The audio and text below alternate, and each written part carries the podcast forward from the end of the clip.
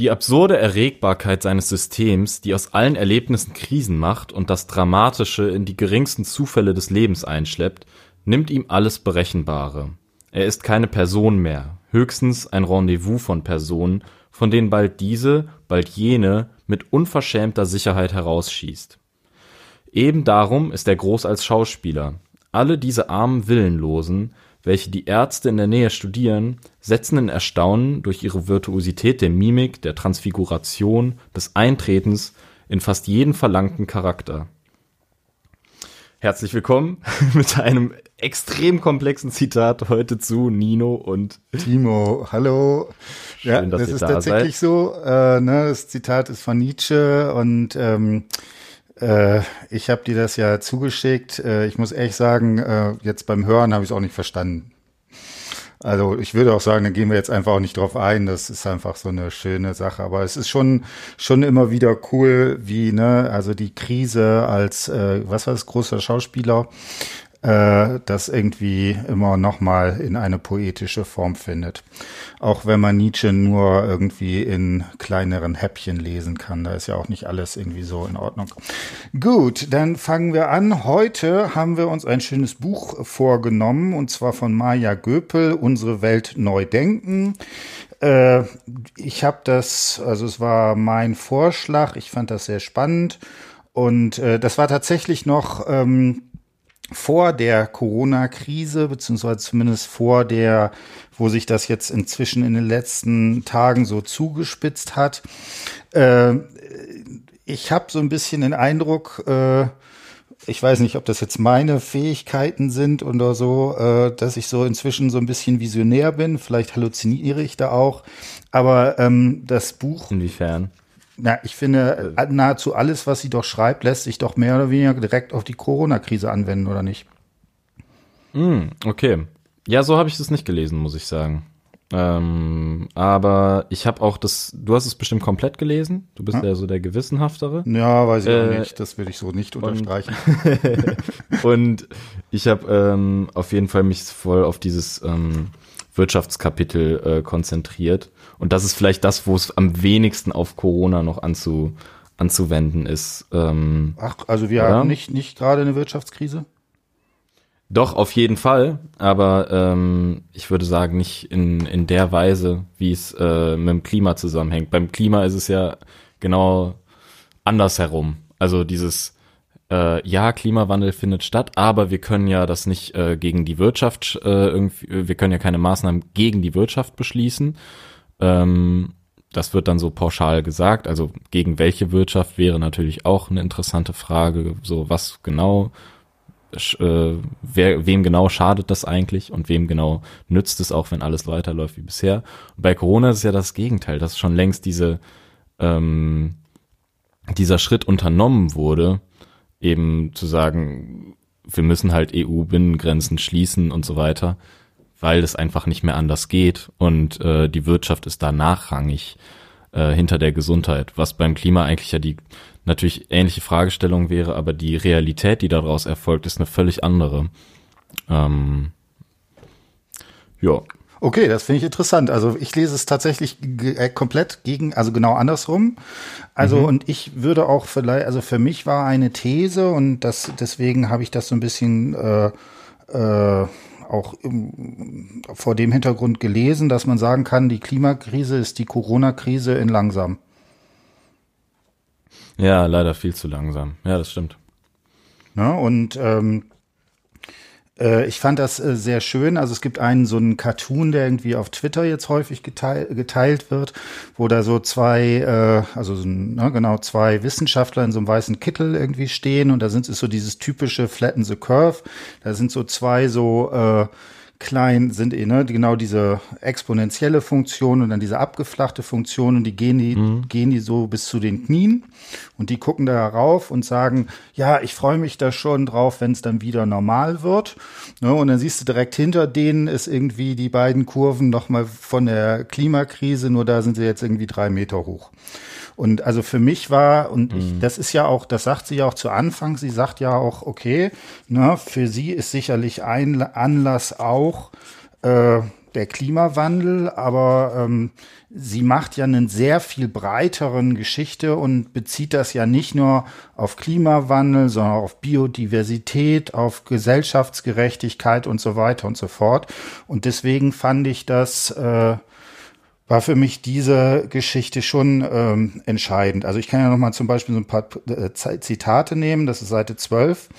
In, in unserer heutigen Welt kommen nahezu gleichzeitig überall Systeme unter Druck, die Jahrzehnte verlässlich funktioniert zu haben scheinen und die Menschen Tag für Tag und immer umfassender mit Energie, Nahrung, Medikamenten und Sicherheit versorgen. Ne? Mhm. Gerade bei Medikamenten ist es ja irgendwie genau das Problem, wo wir da äh, entsprechend drin sind. Und äh, jetzt gucke ich mal, habe ich noch ein zweites. Ne, das ist hier 68.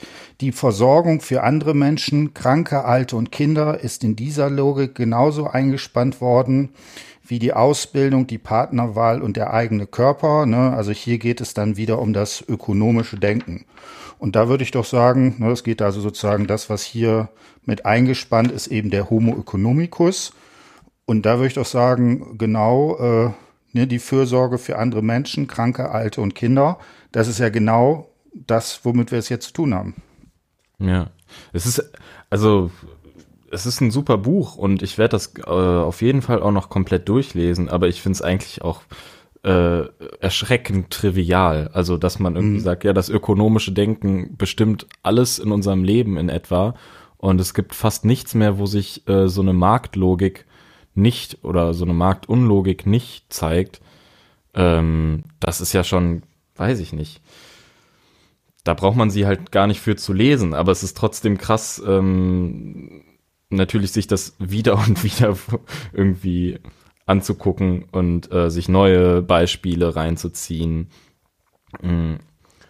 Also sie, sie ist ja auch, wie du schon sagst, ne, sie bezieht es auf viele, viele verschiedene Bereiche und es ist sehr, sehr allgemein und ähm, ich weiß nicht, auf der gleichen Seite mit dem, wo du gerade sagtest, Seite 68, habe ich mir nur unten äh, angestrichen, die Casting-Shows, Zitat, in denen sich KandidatInnen wie Waren anbieten, über die dann der Markt, in Klammern die ZuschauerInnen, als harter Richter entscheiden. Und das ist, äh, keine Ahnung, ich habe ja generell so einen absoluten Hass auf äh, so Casting-Shows und äh, ganz speziell halt so Germany's Next Topmodel, weil es halt einfach, äh, ja, wenn du dir die Leute anguckst und deren Verhalten, die Leute, die sich da bewerben, dann sind das halt Kinder. Und es ist halt egal, ob die vielleicht in Wirklichkeit schon äh, volljährig sein mögen äh, auf dem Papier. Das interessiert mich relativ wenig, weil es einfach äh, keine Ahnung, da kriege ich so Papa-Gefühle, weißt du, so von wegen, das äh, stell dir mal vor, jemand ist so desorientiert, dass der sich nur noch auf die Weise irgendwie Bestätigung suchen kann und das sind Leute, die laufen da rum wie auf so einem Spielplatz. Und ich schweife ab. Ähm, so, was, äh, was fandest du überraschend an dem Buch? Interessiert ähm, ich, mich. Weil also, es ist ja, wie gesagt, viele Sachen stehen drin, äh, die letztlich vielleicht, wenn man jetzt äh, jedenfalls aus unserer Perspektive drüber redet, relativ trivial sind. Mhm.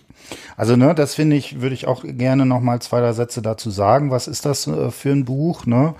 Also das ist äh, ja wie gesagt gut gemacht, populärwissenschaftlich und äh, finde ich auch sehr gut geschrieben. Und was ich an dem Buch eigentlich am am besten finde, ist, dass Arbeit ja permanent mit so naja Anekdoten ist übertrieben, aber mit so Veranschaulichungen, äh, mit Beispielen und so weiter. Also es geht sozusagen theoretisch ja nicht besonders in die Tiefe. Und deswegen kann man das auch relativ gut irgendwie wegschmökern. Äh, aber ähm, für eine wissenschaftliche Auseinandersetzung ähm, finde ich, äh, ne, da, dafür da ist es auch nicht geeignet, aber ich fand sozusagen die Anzahl, ne, es sind immer wieder Beispiele, die halt dann doch äh, sehr spannend äh, dabei sind. Ähm, genau. Was fand ich spannend? Also was ich äh, tatsächlich fand ich dieses Ökonomiekapitel auch am interessantesten, wobei ich da auch tatsächlich sage, da habe ich auch so ein bisschen Bauchschmerzen, äh, weil ich das halt auch von der ähm, äh, also von der Tiefe, die, also wenn du sozusagen über das Anekdotische hinausgehst, äh, kann ich das entsprechend sozusagen da nicht äh, einschätzen. Da muss ich mal gucken. Genau. Das heißt, du bist dir nicht sicher, ob, ähm, ob du das so unterschreiben würdest, was sie sagt, oder was meinst du damit? Ja, also sozusagen, sie hat da ja, da ist ja sozusagen versteckt eine bestimmte Lesart auch von Ökonomie drin. Ähm, und äh, ne, einerseits, was du so sagst, viele Sachen sind, kann man sich einfach durch einen gesunden Menschenverstand sozusagen erschließen, wie das sozusagen ökonomisch äh, entsprechend grundiert ist und so weiter. Ne, das ist ja überall irgendwie, ne, irgendwie fünf Wissenschaftler, sechs Meinungen. Äh, das ist natürlich hier was, was man an dem Ding da äh, nicht entsprechend äh, raussuchen kann oder rausfinden kann. Ja. Aber ich finde, das ist halt ein sehr anregendes Buch, wo man äh, viele Ideen hat. Also das ist ja auch, glaube ich, wenn ich es richtig gelesen habe, sagt sie das ganz zum Schluss, ist ja so ein bisschen der Versuch aus solchen entsprechenden Denkmustern rauszukommen und dann einfach diese äh, Zusammenhänge auch nochmal entsprechend äh, darzustellen. Mhm. Ja, was ich halt, äh, weshalb ich da nicht so ganz mit dir übereinstimmen würde, ist, dass ich ähm, eben das schon relativ fundiert finde und sehr stringent halt argumentiert, weil sie nicht eben sich äh, rauslehnt, jedenfalls in dem, was ich jetzt gelesen habe. Äh, natürlich kann das noch kommen, aber sie sagt jetzt nicht irgendwie als Resultat, ja, äh, pass auf, wir äh, brauchen jetzt die und die Form von äh, Sozialismus oder äh, von Gemeinwohlökonomie oder von irgendwie ähm, Wachstumsstopp und sondern sie sagt einfach, sie trägt sehr fundiert einfach Fakten vor und argumentiert, woher sie das hat. So, mhm. warum, warum sie das als äh, wichtig und äh, logisch versteht. Und der, der Kernpunkt an diesem Wachstumskapitel zum Beispiel ist ja nur, dass äh, ganz simpel eigentlich, dass sie sagt, die Art, wie Wirtschaftswissenschaften funktionieren, ähm, das ist ganz normal in allen Wissenschaften. Äh, das ist halt so ein bisschen überholt und man hätte eigentlich auch schon längst Fortschritte machen können und eine andere Perspektive gewinnen können auf Wachstum. Und sie erklärt dann ja, wie sie es selber an der Uni halt erlebt hat, dass sie äh, in ihren Bedenken überhaupt nicht ernst genommen wurde. Und ihre Grundthese ist einfach, ähm, die, mit der sie eben auch echt einfach nicht alleine dasteht, sondern die, die halt einfach stimmt, ist das in einer ökonomischen Berechnung, äh, wie sie heutzutage gemacht wird und wie sie auch heutzutage noch gelehrt wird, keine äh, reellen ähm, Preise, was den Naturverbrauch betrifft, mhm. äh, eingeschlossen sind. Und das heißt, wenn wir keinen Hinweis darauf haben, ob wir vielleicht ein Problem haben könnten, weil uns diese ähm, Formeln von, äh, wie man vielleicht das BIP ausrechnet oder so, das einfach nicht gewährleisten, und das nicht ermöglichen, dann müssen wir halt einen neuen Weg finden. Und das finde ich ein total, äh, einen total, einen total guten Ansatz. Und sie sagt ja jetzt auch überhaupt nicht von wegen direkt alternativ zum BIP sollte man stattdessen äh, den ökologischen Fußabdruck als das einzige Maß nehmen oder so. Aber aus dieser wirtschaftswissenschaftlichen Perspektive jemanden zu hören, der wirklich äh, seine Hausaufgaben halt gemacht hat, finde ich total interessant, weil ja. Genau, ne? Also ähm. hier nochmal vielleicht auch ein Tankerunglück, das den Küstenabschnitt mit Öl verpestet, lässt das BIP ansteigen, weil es dazu führt, dass Firmen, Firmen kommen, die das Öl vom Strand kratzen und also Dienstleistungen erbracht werden. Ein Vater und eine Mutter, die nach Geburt ihres Kindes eine Zeit lang zu Hause bleiben und nicht ins Büro, äh, ins Büro gehen, senken hingegen das BIP.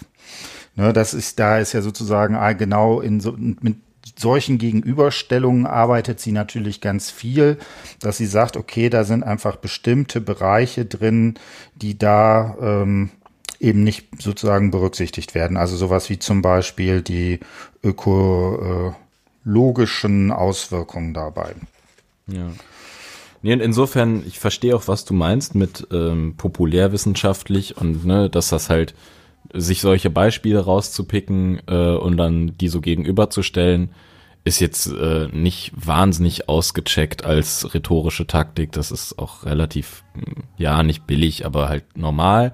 Ähm, Aber ähm, das Coole finde ich, dass sie eben jetzt nicht äh, darauf irgendwie Hasstiraden auf äh, Ölkonzerne folgen lässt oder sonst was oder sagt, hier der und der ist schuld und der muss jetzt sich ändern, sondern ähm, wie das eine Wissenschaftlerin von ihrem Format halt macht, sehr differenziert am Ende äh, auseinander nimmt, was eigentlich äh, die strukturellen Probleme sind. Und ich habe bisher kein einziges Mal gelesen, dass sie jetzt irgendwie ähm, ne, dass äh, allein sowas wie ja damals die und die Regierung, die hat's total verkackt oder so, sondern äh, es wird immer auf dieser strukturellen Ebene gedacht, immer auf der mhm. Systemebene und das finde ich total cool und sympathisch. Also, dass generell wir ein falsches Verständnis von vielleicht Wachstum, von auch Arbeit haben, ähm, da schweift sie dann halt auch wieder ab und erzählt irgendwas von Buddhismus. Ähm, Finde ich aber an der Stelle cool, weil eben dieses Verständnis von Arbeit, was mittlerweile herrscht, mir halt auch total missfällt und ich es wichtig finde, egal ob aus dem Buddhismus oder sonst woher, ähm, die Erkenntnis zu ziehen, nur weil du Geld für etwas kriegst, heißt das nicht, dass du irgendwie fleißig oder produktiv bist. Ganz im Gegenteil, Geld zu verdienen ist oft die Ausrede, um etwas zu machen, was völlig unproduktiv ist, während du zu Hause sitzen könntest, deine Kinder erziehen könntest, sonst was machen könntest, ähm, was vielleicht viel produktiver in, mhm. äh, in je, je nachdem, wie du produktiv auslegst, sein könnte. Aber ja.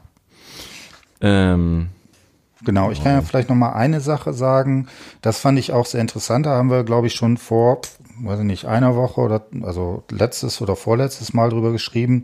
Ne, hier wird ja auch noch mal da an, äh, angemerkt, es gibt diesen Datensatz da aus Hawaii, äh, das Mauna Loa Observatorium. Ich hoffe, habt ihr es halbwegs mhm. richtig ausgesprochen. Ne? Das ist also da, wo die äh, der beste Datensatz, wo man den CO2 äh, die CO2-Menge ähm, in der Atmosphäre misst. Ne? Und dann sagt sich hier auch, ne, äh, dass es irgendwie Mitte der 70er, Anfang der 1990er und 2008 die Kurve sich einmal abflacht. Also, also der CO2-Ausstoß schrumpft genau dann, wenn die Wirtschaft schrumpft. Ne? Und äh, das ist ja auch eine Sache, die wir gerade sehen. Also tatsächlich kann es sein oder werden wir wahrscheinlich dieses Jahr die Klimaziele einhalten, weil da entsprechend die Wirtschaft äh, weg, äh, Quatsch, schrumpft. Ne? Ähm, ich finde das aber, ich finde immer diese, also es gibt alle möglichen Gründe zu sagen, okay, äh, wir wollen uns gegen den Klimawandel, äh, wir wollen was dagegen tun. Äh, ich finde aber genau, also genau das ist ja die große Frage, finde ich, die man da diskutieren muss. Ähm, können wir den Klimawandel nur dann bekämpfen, wenn es zu einem Schrumpfen der Wirtschaft kommt. Ja. Ne, weil, weil alle Ökonomen zurzeit ne, sagen, ich habe heute noch mal auf Twitter gesehen, dass äh, der äh, irgendwie so ein Wirtschaftsverband der CDU jetzt vorgeschlagen hat, äh, wenn jetzt die Corona-Krise zumindest halbwegs äh, gelöst ist und wir die Wirtschaft wieder ankurbeln wollen, dann sollte man doch bitte jetzt alle äh, Klimaziele nach hinten strecken, weil sonst würde die Wirtschaft doch äh, da wieder in Probleme reinlaufen. Ne? Und das ist meiner Ansicht nach zurzeit die größte Frage oder die Frage überhaupt, die sich wahrscheinlich die Menschheit gerade stellt. Mhm. Äh, Was ist wichtiger, ne? Was ist schlimmer irgendwie? Wogegen kämpft man zuerst? Das genau, oder vor allen Dingen kann man es schaffen, so eine Entkopplung hinzukriegen, also zu sagen, mhm. dass äh, man sagt, okay, wir kriegen es hin, irgendwie CO2-neutral zu produzieren und äh, kriegen trotzdem äh, ein Wirtschaftswachstum hin, weil zum Beispiel unser ganzes Rentensystem darauf beruht, dass wir Wachstum haben. Ne? Also wenn, wenn wir sagen, okay, wir haben kein Wachstum, dann ist das halt für, wird das für viele Rentnerinnen und Rentner einfach eine Katastrophe werden. Oder muss man sagen, das ist so miteinander verknüpft, dass es eben nicht geht.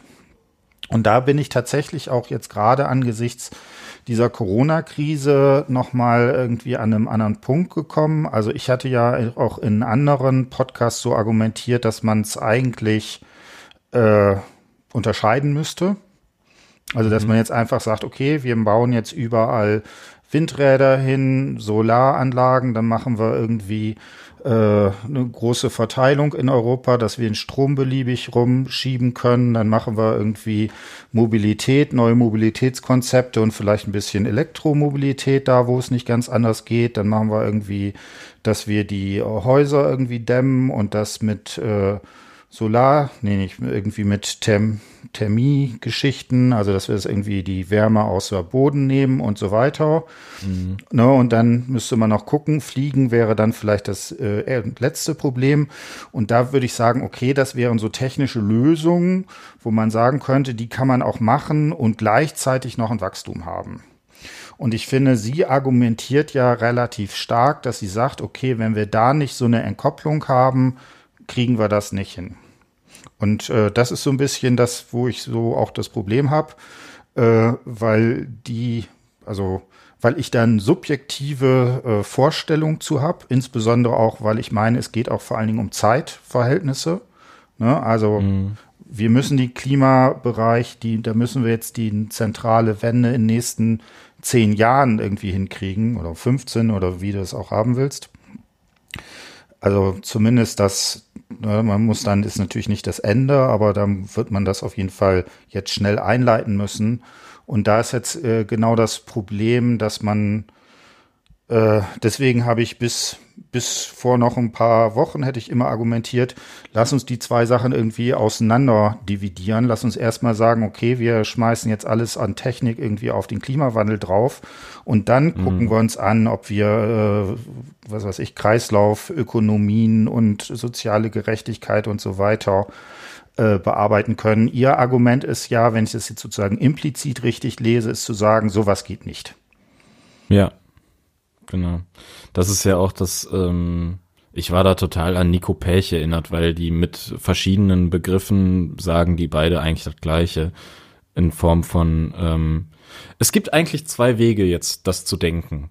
Entweder eben die, ähm, ja auch verbreitete und für uns eigentlich angenehmere Vorstellung von Kompromisse machen, von Demokratie auch und ähm, eben irgendwie Interessen so abwägen, dass am Ende alle ein bisschen unzufrieden sind und dann ähm, aber halt natürlich auch ein bisschen zufrieden und insofern erreichen, dass man eben sagt, wir haben trotzdem irgendetwas besser gemacht, indem wir halt äh, vielleicht ähm, nicht mehr ganz so umweltschädigend uns verhalten wie vorher, aber ähm, kann natürlich trotzdem sein, dass äh, wir unsere eigene Zivilisation trotzdem mehr oder weniger zerstören. Der andere Weg ist äh, ohne das negativ zu konnotieren, relativ radikal und besagt halt im Prinzip, dass äh, weil das eh nicht möglich ist, äh, ne, ein Wachstum ohne Ausbeutung eben herzustellen, ähm, dass die die einzige Art damit umzugehen ist, dieses System, dieses Wirtschaftssystem äh, eigentlich völlig auf den Kopf zu stellen, komplett umzustrukturieren und ähm, ja, eben eine ganz, äh, also die, die Globalisierung äh, zurückzufahren und äh, also völlig utopisch eigentlich auch zu denken, was sich jetzt niemand vorstellen kann, bezieh beziehungsweise zehn Prozent der Bevölkerung können sich sowas vorstellen und äh, der Rest ist froh, dass er sich es nicht vorstellen muss. Also ich bin da relativ überzeugt tatsächlich, halt auch wegen Pech von diesem ähm, Ansatz, es gibt kein Wachstum ohne Ausbeutung der Umwelt und ohne Umweltverschmutzung. Und andererseits ähm, ist aber auch völlig klar, dass ich natürlich für jede äh, Veränderung, die irgendwie in eine gute Richtung geht, immer eintreten würde. Und zum Beispiel, egal was äh, Ursula von der Leyen in meinen Augen für eine wahnsinnig äh, inhumane äh, Flüchtlingspolitik gerade macht und so weiter, und äh, wie wirtschaftshörig äh, diese Kommission schon wieder ist, muss ich trotzdem sagen, ich äh, bin froh, dass die Frau in jedem zweiten äh, in jedem zweiten Sach Satz irgendwie das Wort Klima erwähnt und du merkst, da ist ein Bewusstsein geschaffen worden und ihre Kinder haben irgendwie es geschafft, sie da aufzuwecken. Ähm, und da bin ich überhaupt nicht dagegen, dann auch solche Möglichkeiten zu ergreifen. Ich glaube aber trotzdem nicht, dass wir auf lange Sicht damit hinkommen. Wir können uns vielleicht Zeit kaufen wenn wir äh, ein bisschen Wachstum mit ein bisschen Klimaschutz verbinden. Aber im Prinzip widersprechen sich diese beiden Logiken von immer mehr konsumieren, immer mehr haben wollen, über seine, über seine, ähm, wie sagt man, über seine Bedürfnisse hinausleben eigentlich, über seine, über seinen Bedarf. Und andererseits, und auch eben über das CO2-Maximum von irgendwie 2,7 Tonnen pro Jahr oder so, das wir pro Person haben. Und andererseits ähm, eben Jetzt habe ich den Faden verloren. Ja, ich habe schon, aber mehr oder weniger habe ich deine Argumentation irgendwie verstanden. Ne? Also ich würde das auch so sagen, so, das sind die zwei Varianten. Das eine wäre irgendwie so eine Strategie, die versucht, ähm, eben äh, zumindest bestimmte Aspekte des Kapitalismus irgendwie beizubehalten und dann das äh, ne, mit, mit Versuchen, mit technischen Möglichkeiten zu bearbeiten und das andere wäre sozusagen sowas, wo es eher darum geht, also wo man wirklich so jetzt die Systemfrage stellt. Ne? Und, und auch da finde ich es wieder so interessant, ne? wenn du dir jetzt die Politiker anguckst, also zum Beispiel auch so mal jemand, den ich zum Beispiel einer der wirklich besseren Politiker gerade zur Zeit finde, ist der Karl Lauterbach. Der hat ja auch mal wirklich Ahnung zu den meisten anderen. Ne? Und der, zum, der aber zum Beispiel immer sagt, ja, wir sind jetzt in der Krise, Systemfragen stellen wir uns erst, wenn wir da wieder raus sind. Mhm. Ne? Und ich denke, das ist äh, genau eine Frage und deswegen fand ich das Buch auch so interessant, weil ich würde es tatsächlich genau andersrum sagen. Also, wenn wir aus dieser Corona-Krise erstmal, wenn wir dann wieder raus sind und wir bis dahin irgendwie nicht zumindest bestimmte äh, Überlegungen dazu haben, wie wir das denn umbauen, ja, dann sind mhm. wir in spätestens äh, drei Jahren, wenn wir Glück haben und es nicht noch eine große äh, Wirtschaftskrise da direkt hinten dran kommt, das kann ich mir durchaus auch noch vorstellen, ne, dass wir jetzt Corona-Krise ja. haben, dann haben wir Wirtschaftskrise und dann haben wir Klimakrise. Hervorragend. Ähm, äh, dass ich doch da denke, dass bestimmte Sachen wir da jetzt entsprechend äh, diskutieren sollten. Also zum Beispiel ist äh, ja eine Forderung, und die fände ich sehr sinnvoll. Okay, wenn wir jetzt äh, Staatshilfen oder sowas machen, äh, die sagen, okay, wir ähm, äh, müssen jetzt über Kredite oder wie auch immer sagen, wir müssen jetzt äh, Firmen unterstützen, dann sollen die gefälligst sagen, die vergeben wir nur, wenn wir da Auflagen für machen, dass die sich äh, danach zumindest in bestimmtem Maße ähm, an äh, Klimaschutzmaßnahmen beteiligen. Ja. Ja, absolut. Ich glaube auch überhaupt nicht daran, dass äh, so eine Krise gerade zu irgendeinem Lerneffekt führt und dann am Ende alle sagen, oh ja, jetzt haben wir ja gemerkt, dass wir gar nicht mehr irgendwie durch die halbe Welt fliegen müssen, um uns zu sehen, sondern wir können ja jetzt auch skypen oder irgendwie sowas, das, äh, da glaube ich überhaupt nicht dran. Ich glaube im Gegenteil, genau wie du sagst, wenn irgendwie der Tag kommt, an dem alles dann wieder in Anführungszeichen normal ist, äh, dass alle froh sind, nicht denken zu müssen und einfach so sich als kleines Rädchen weiter zu, weiterzudrehen. Ähm, genau so eine Situation muss eigentlich genutzt werden, um diese Fragen zu stellen. Das stimmt schon. Mhm. Wobei ich da glaube, äh also ganz so pessimistisch bin ich nicht. Ne? Also dieses jetzt die große Systemfrage, wie machen wir das denn eigentlich? Brauchen wir jetzt eine Postwachstumsökonomie oder sowas? Mhm. Äh, das, glaube ich, ist ein bisschen, so weit wird es nicht gehen. Ich kann mir aber sehr gut vorstellen, dass doch an vielen kleinen Stellen die Leute dann sagen, ach, wir haben festgestellt, also irgendwie kann man mit einer Videokonferenz das doch machen. Dann brauchen wir doch zumindest die innerdeutschen Flüge, die streichen wir jetzt einfach mal. Ne, und dann mhm. macht man es entweder mit Videokonferenz oder man muss sich irgendwie gucken, ob man sich einen Tag lang in den Zug setzt. Und äh, dann haben vielleicht viele Leute festgestellt, ach ja, also bevor ich mich da irgendwie einen Tag lang in Zug setze, äh, funktioniert irgendwie funktioniert's auch. Das ist vielleicht ja. nicht perfekt, aber äh, das haben wir schon erlebt. Und ich glaube, das wird, so ein Lerneffekt sein, der wahrscheinlich da drin ist. Ja, es gibt sicherlich auch zum Beispiel diesen Lerneffekt. Ich habe ja irgendwie über äh, zehn Jahre auch ne, mit dieser ganzen Frage, wie macht man das Digitalisierung von Universitäten und so weiter, was kann man da an Lernkonzepten machen und so fort. Mhm. Ne? das wird, äh, also da bin ich mir ziemlich sicher, ähm, dass zumindest für einen bestimmten Teil, äh, je nachdem, wie lange das jetzt dauert, und ich bin da nicht so optimistisch, also ich bin mir ziemlich sicher, dass die Universität als Präsenz erst wieder im Oktober anfängt. Es sei denn für sowas wie Prüfungen und so ein Kram, da kann ich mir vorstellen, dass da vielleicht Ausnahmeregelungen ja. gibt. Äh, dass dann viele auch sagen, also bestimmte Teile, da kann ich mir auch so eine schöne Vorlesungsaufzeichnung äh, irgendwie angucken und muss nicht irgendwie von Dortmund nach Köln fahren, um vielleicht eine Veranstaltung zu machen, die dann an äh, drei von 15 Terminen vielleicht möglicherweise auch noch ausfällt.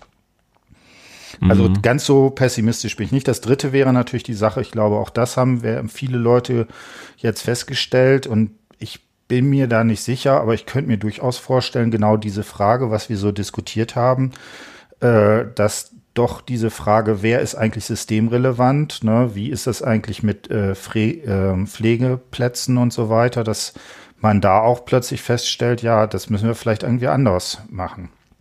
Das ist, da sehe ich eine Chance tatsächlich, aber ähm, Chancen irgendwie äh, Pflegeberufe angemessen zu bezahlen oder so, an denen hat es vorher ja auch nicht gefehlt und trotzdem ist das nie passiert. Und ich glaube mir, dass die Widerstände, wenn wieder ein sogenannter Status quo erreicht ist erstmal, dass die Widerstände zu groß sind. Selbst bei kleinen Sachen. Also selbst wenn ich mir mit meiner WG vornehme, hey, wir, ab jetzt machen wir, selbst wenn die ganze Kacke vorbei ist, machen wir einmal in der Woche irgendwie Corona-Tag und äh, ne und verbringen einen Tag mit der Muße quasi und mit der Hingabe, wie wir das gerade machen, um das einfach nicht zu verlieren, dieses äh, ne, mal zu sich selbst kommen und nicht eben jeden Tag irgendwie arbeiten, studieren, sonst was.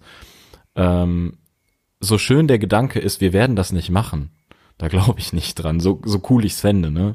Und deswegen glaube ich umso weniger an eine, eine strukturelle Veränderung von dass sich ähm, wirklich eine Menge von Akteuren, deren Interessen vielleicht entgegengesetzt sind, plötzlich dazu entscheiden, ähm, eben eine, eine andere Verteil, eine andere, ja, die Arbeitsteilung anders zu organisieren in der Gesellschaft. Und ähm, weil dahin führt uns das ja letztlich so, dass die Arbeitsteilung, die gerade gegeben ist, so gefühlt 90 Prozent der Leute arbeiten in irgendwelchen Dienstleistungsberufen, von denen du die Jobbezeichnungen nicht mal verstehst. Und die anderen zehn Prozent sind un unterbezahlte Pflegekräfte irgendwie. Und ähm, dass da die, die äh, Verteilung von Aufgaben anders ermöglicht wird, dass du eben auch äh, ja eine, eine, eine anständige Bezahlung eben an allererster Stelle für ähm, Sachen bekommst, die eben kein Wachstum versprechen, eben Pflegeberufe, weil das ist ja das Gegenteil von Wachstum. Die Leute sterben ja. Also da kannst du eben niemals Geld mitmachen mit sozialen Berufen. Das sind alles ja, ganz Betriebe, die natürlich, die können nur so wirtschaften, dass sie sagen, hör, wir bleiben irgendwie über, ne, wir bleiben am Leben. Aber äh, kein, keine soziale Einrichtung kann irgendwie Profit machen. Ah, wachsen. Quatsch, Quatsch, Quatsch. also soziale Einrichtungen, darüber können wir diskutieren. Aber heutige Krankenhäuser sind multinationale Konzerne, die Aktienkonzernen gleich sind. Ja. Ja, okay. Also das und der äh, von wegen, also das ist einer der äh, Bereiche, wo du am meisten Geld rauskriegst, äh, ne? Und ich mag noch immer dieses, äh, was weiß ich, dieses schöne städtische Krankenhaus, was auch wirklich im, im äh, äh, im Bereich der äh, Stadt ist, also sozusagen was, das der Gemeinde gehört oder sowas, die sich an solche Bereiche irgendwie nicht äh, machen, äh, darauf nicht beziehen. Aber also mein Vater war Finanzbeamter und der kannte sich da relativ gut aus. Ne? Und dann ist irgendwie ein Krankenhaus, das ist zwar ein Gebäude, aber das sind dann inzwischen so und so viel Untereinheiten, wo du das auch gar nicht mhm. mehr schnallst, wer da alles sozusagen drin ist und das ist inzwischen ist äh, sowas wie wie Medizin ist einfach ein internationales Spekulationsobjekt geworden und da machen die Milliarden ziehen die daraus. Du magst auf jeden Fall recht haben, was äh, bestimmt die diese Konzernstruktur von sowas ja. betrifft. Ja. Ähm, und ja, damit sind wir eigentlich auch schon wieder bei dem hm. bei dem Wirtschaftskapitel von hm. Herr Meyer Göpel genau. mit dem, dass der Preis halt den Wert bestimmt und dass äh, ich eben sagen würde, ja, mag sein, dass eben Krankenhäuser so funktionieren, mhm. dass auch die Pharmaindustrie so funktioniert. Mhm. Ähm, aber das ist halt eine Sache, die, wie soll ich sagen, erstens gegen die Natur ist, zweitens, also weil es gibt kein natürliches, äh, keine natürliche Wertmaximierung von einem von einem Medikament beispielsweise. Der, der Preis wird vom Markt gesetzt, der hat aber überhaupt keine Rechtfertigung. Der wird einfach von denen gesetzt, die das Medikament verkaufen. Und dass das nicht nach freier, freiem Markt und so weiter funktioniert, das begreift, glaube ich, jeder. Mhm. Und ähm, genau, darf ich da kurz rein? Also, ja. ne, da hat sie ja auch das eine Beispiel, wo sie dann darüber redet, ne, also das gleiche Medikament, es gibt eine Fusion von äh, zwei Pharmakonzernen und der Preis geht nach, massiv nach oben für etwas, was exakt identisch ist, sozusagen. Da ist von Tag A nach B nichts passiert. Ne, und das wäre natürlich ein genau solches Beispiel. Und da denk, und ich, da habe ich doch so ein bisschen Hoffnung, dass es zumindest so bestimmte Bereiche gibt, wo man jetzt so äh, aufwachen könnte und sagen könnte, äh, ja, da müssen wir zumindest so ein bisschen was dagegen machen. Also dass zum Beispiel, dass man zumindest eine Grundversorgung an Medikamenten in Deutschland oder in Europa irgendwie hat, oder natürlich jetzt, ne, das klassische Beispiel sind irgendwie Masken, dass man sagt, mhm. okay, äh, und wenn das dann irgendwie teurer ist, dann muss es halt irgendwie die EU irgendwie mit ein paar Pfennig subventionieren, damit das, damit man das auch äh, da drin hat. Ne? Also der Begriff, der da für mich ganz äh, relevant wäre, wäre der Daseinsvorsorge. Der ist so in den 1920er Jahren entstanden und da geht es darum, also das Beispiel, was die immer anführen, ist sowas wie die Feuerwehr. Ne? Mhm. Wenn du irgendwie die Feuerwehr kapitalistisch äh, strukturieren würdest, dann hast du irgendwie eine gut ausgestattete Feuerwehr in einem reichen Viertel und äh, gar keine in einem armen Viertel. Und dass man dann sagt, okay, das gehört zur Daseinsvorsorge, das muss einfach gefälligst gewährleistet sein, egal ob man da ähm, Geld rauszieht oder nicht. Ne? Und da glaube ich, dass das, da bin ich schon optimistisch, dass auch mit der Corona-Krise da man an bestimmten Punkten sagt, okay, das müssen wir jetzt entsprechend anders strukturieren. Das wäre dann noch nicht der große, äh, die große Sache, dass man weltweit das Wachstum irgendwie einschränkt, aber so ein paar Elemente würde ich da schon entsprechend sehen. So, jetzt auf ja. Ja, genau. Und ich würde da, ich möchte auch nicht nur jetzt äh, aus reinem äh, Pessimismus irgendwie mhm. sagen, mhm. da gibt's gar keine Hoffnung oder so. Mhm. Äh, ganz im Gegenteil, die Hoffnung ist ja die beste Freundin des Pessimismus. Mhm. Aber ähm, die äh, die Potenziale, die da wären, dass man eben sagt, ein Krankenhaus sollte nicht und müsste nicht darauf angewiesen sein, eben äh, als marktlogisches äh, Konkurrenzobjekt gehandelt mhm. zu werden, äh, die werden halt überhaupt nicht genutzt und ich kann mir vorstellen, dass das einfach auch leider so bleibt, mhm. ähm, weil eben zu viele Leute daran beteiligt sind, zu viele Akteure, zu viele Strukturen sich so etabliert haben, äh, die es einfach lange dauern wird abzuschaffen. Also, dass eben ähm, natürlich ist es klar, dass es super teuer ist, so ein Krankenhaus zu betreiben, überhaupt kein Zweifel. Äh, aber das liegt ja beispielsweise dann auch daran, äh, was die Pharmaindustrie sich in die Tasche steckt, von eben, wie du schon erklärt hast, von äh, Gewinnen, die letztlich aus einem nicht logischen Zusammenhang entstehen. Und äh, diese, diese Logiken zu durchbrechen, wäre zum Beispiel eine gute Möglichkeit zu sagen, klar, ein Krankenhaus wird sich nie rentieren, das, das kann sich nicht rentieren. Und äh, das soll wenn es, es sich doch rentiert, Genau. Und wenn es sich rentieren sollte, dann macht das Krankenhaus eine schlechte Arbeit und keine gute. Weil äh, dann wird an den falschen Ecken wahrscheinlich gespart und dann ist es so wie, was weiß ich, oder wenn du es aufs Gesundheitswesen überträgst, dann kannst du sagen, hier wie in Italien oder anderen Ländern, die so kaputt gespart wurden im öffentlichen Sektor, weil die EU, aka Deutschland, ihnen das aufgetragen haben, äh, in der Finanzkrise, dass es halt irgendwie jetzt dazu geführt hat, dass deren Krankenhäuser noch beschissener aufgestellt sind als andere. Und ähm, sowas darf halt einfach in keiner Kalkulation in der Zukunft untergehen. Das ist so eine kleine Hoffnung, die ich schon hab. Genau. Dass es auch Leute bei CDU und SPD dann gibt, die vielleicht sowas eher mit in ihre Gedanken einbeziehen und ihre, ihre Gesetzgebung als vorher. Genau, für den Krankenhausmanager ist eine 100% Auslastung des Krankenhauses natürlich der Traum. Ne, für die jetzige Situation ist es natürlich der absolute Albtraum. Ja, für die Patienten sowieso. Ja. Ähm, vielleicht noch eine Sache, das fand ich total spannend. Es gab, ich glaube, in einem Kapitel davor, äh, hat sie nochmal über diesen sogenannten Rebound-Effekt äh, geschrieben. Ne, mhm. Den kannte ich auch. Also Rebound-Effekt ist einfach ne, dieses ähm, dieses Phänomen, was weiß ich, ne, du kannst irgendwie noch äh, effizientere Automotoren äh, bauen. Ne? Der Ingenieur ist stolz, dass er da nochmal zehn Prozent äh, mehr Energie oder mehr ja, Bewegungsenergie pro Liter Benzin raus äh, äh, hat. Ne? Und dann kommt äh, der Marketingmensch oder der Designer und sagt, okay, das ist ja super, dann können wir das Ding irgendwie jetzt noch eine halbe Tonne schwerer machen und dadurch äh, has, hat sich der Effekt aufgefressen, beziehungsweise hat sich im Zweifelsfall sogar verstärkt. Ne? Und das ist ja relativ bekannt, das wusste ich auch, was ich super spannend finde. Sie hatte zwei Beispiele und zwar das eine war die Glühbirne.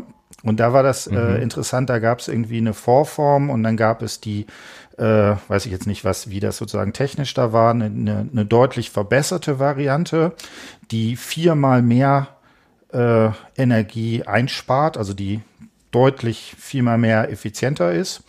Und äh, die ganzen äh, Anbieter haben gesagt, oh Gott, was passiert denn da? Jetzt äh, äh, verdienen wir ja nichts mehr an dem Strom, jetzt geht unser Verdienst auf ein Viertel zurück. De facto war es so, dass es genau andersrum war, weil plötzlich sozusagen die, äh, die Möglichkeit, äh, Licht im Haus zu haben, so billig wurde, dass plötzlich äh, da es da einen riesen Durchbruch gegeben hat, so dass das eine der, der großen Motoren war, die für eine Elektrifizierung der Städte gesorgt haben.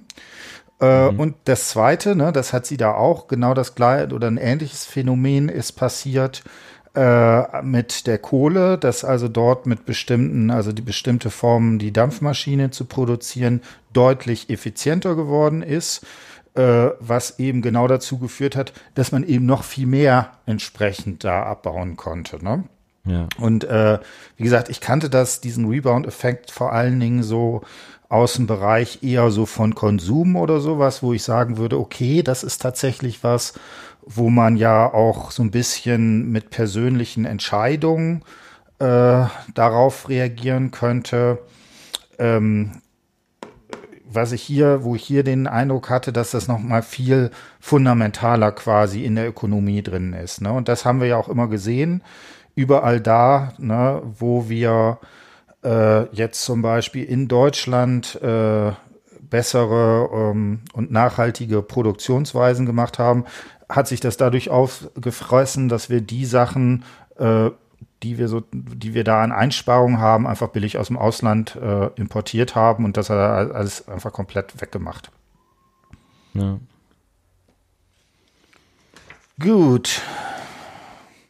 Also, ich bin tatsächlich, ja. also ne, und da können wir ja noch einmal noch mal unsere Frage dazu stellen, und, ne, und das wäre diese Frage nach transformatorischer Bildung. Da ist, wäre ja eine dieser Sache, wann, wann taucht sowas auf? Äh, die Maya Göpel äh, ist ja tatsächlich, sie sagt, sie will Reflexion. Sie möchte irgendwie versuchen, den Leuten irgendwie neue Reflexionsangebote aufzuzeigen und so weiter. Ne, wir beide waren ja relativ pessimistisch, ob es über Reflexion ist. Ich, was ich allerdings denke, und das ist natürlich jetzt die Frage, ich kann mir durchaus vorstellen, dass wir jetzt tatsächlich in so einen Modus reinrutschen, wo es halt, wo eine Krise jetzt quasi auch die andere jagt.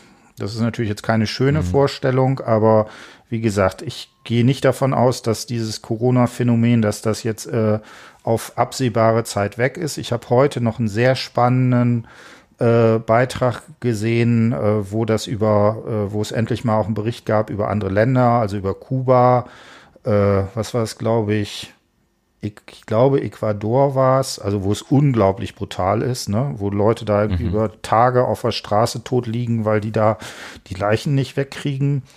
Ich hoffe, das war jetzt das richtige Land und so ein paar andere Geschichten da auch noch.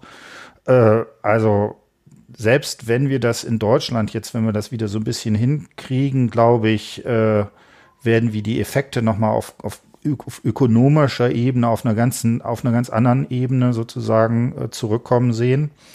Und dann ist natürlich, das große Problem ist, dann ist natürlich der Handlungsspielraum, den man dann hat, weil man, weil der Staatssäckel natürlich dann nicht mehr so äh, voll ist, wie es noch, äh, sagen wir, vor der Sache war. Und dann müssen wir mit der ähm, Klimakrise entsprechend umgehen, die meiner Ansicht nach nochmal, also das Ganze um mehrere Faktoren übersteigt, auch wenn es halt entsprechend äh, mhm. langsamer ist, aber dafür halt auch stetiger.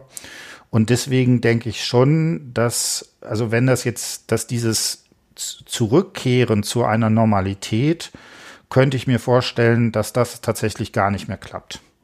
Ich weiß es nicht, ja. ne? Da müsste man jetzt wirklich, also erstmal muss, muss man, weiß man natürlich die ganzen Entwicklungen nicht, die da sind.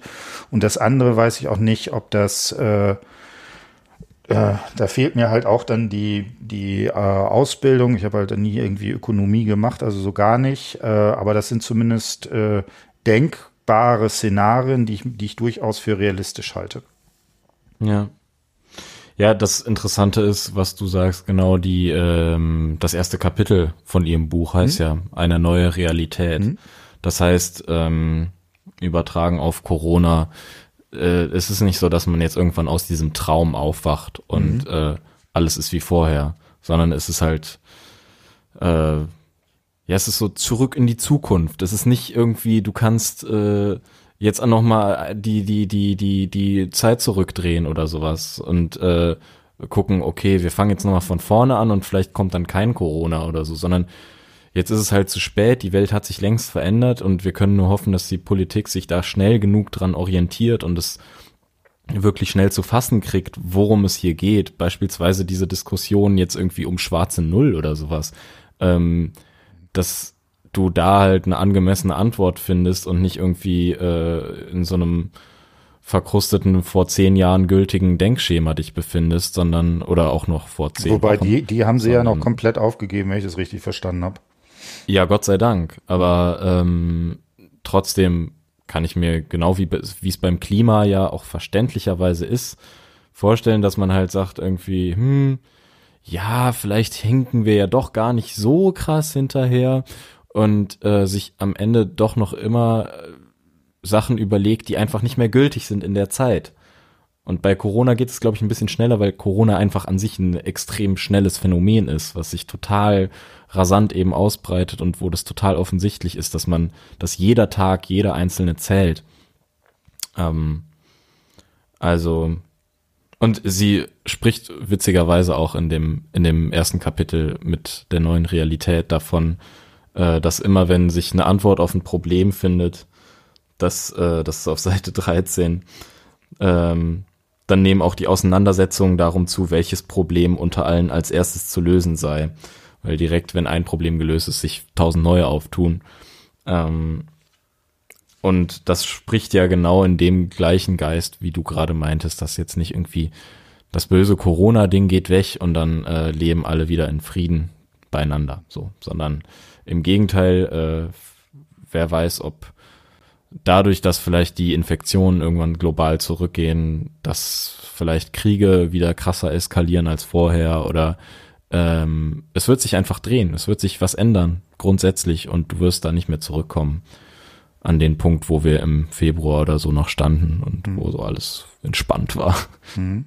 Genau, also wie gesagt, oder man könnte sagen, es ist sehr wahrscheinlich, also ne, man weiß es halt nicht, vielleicht haben wir mhm. auch noch mal Glück oder so.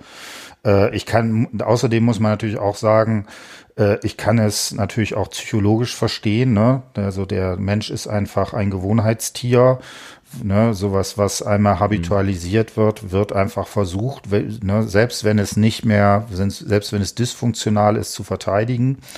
Äh, und dann muss man natürlich auch immer sagen, wir reden hier natürlich in gewisser Weise auch von einer privilegierten Situation. Also für mich ist es so, äh, für meinen Uni-Alltag ist es halt, dass ich jetzt nicht mehr in, in die Uni gehe, äh, aber ansonsten äh, ist es alles noch irgendwie relativ, äh, relativ gut abgefedert, aber auch ein paar persönliche, also familiäre Sachen, die jetzt unschön sind. Äh, das sieht natürlich für andere Personen ganz anders aus. Ne? Und da kann ich natürlich das mhm. unglaublich verstehen, dass die sagen, ja, Ich will jetzt aber auf jeden Fall wieder meinen mein, äh, kleinen meinen Einzelhandel aufmachen, weil ich da zehn Jahre Herzblut reingesteckt habe. Das muss man natürlich auch alles verstehen. Na, das muss man. Nee, damit hat es auch nichts zu tun, dass du jetzt nicht irgendwie deine Projekte von vorher weiter verfolgen darfst und äh, ne, das, das ist ja überhaupt nicht der Punkt. Naja, aber ich würde sagen, es ist halt, äh, es ist halt sehr, man muss immer mit bedenken, es gibt sehr unterschiedliche Perspektiven, wie man darauf reagieren kann. Ne? Und wir beide haben halt jetzt mhm. relativ den Luxus, dass wir jetzt äh, in Corona-Zeiten in Ruhe zu Hause sitzen können und uns noch ein paar schlaue Bücher äh, reintun können. Das sieht eben in der Lebenswirklichkeit vieler anderer Personen dann deutlich anders aus. Das muss man immer nur mit, äh, mitdenken. Auf jeden Fall. Wollte ja, ich nur sagen. Ja. Was ich lustig finde, das ist auch ganz zum Schluss, äh, da berichtet sie über das fiese Montagsphänomen. Ne, wo mm, da, das ist geil. Genau, wo sie ja. da am Wuppertaler Institut also genau solche äh, Sachen machen, wie kann man Energiesysteme in Richtung Nachhaltigkeit umbauen und so weiter. Und da macht man dann halt irgendwie so einen tollen Workshop mit netten Leuten, ne, interaktiv und so weiter, wie man das heute macht. Ne? Und die Leute finden es toll und brennen jetzt darauf, was zu verändern.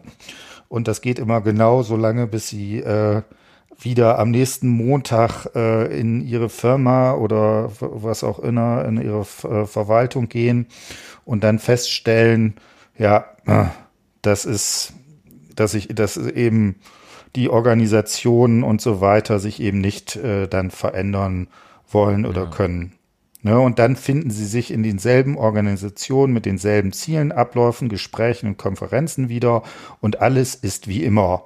Auf diesen Moment wollen wir unsere Seminarteilnehmer vorbereiten. Also in dem Sinne wollen wir auch unsere Zuhörerinnen und Zuhörer auf diese Erfahrung vorbereiten. Äh, genau, also wir wünschen Ihnen eine schöne Zeit, äh, schöne Ostertage, bleiben Sie gesund und äh, genau, wie das ist. Okay, willst du noch was bis sagen? Bis bald. Okay, Nö. bis bald. Auf Wiedersehen. Tschö.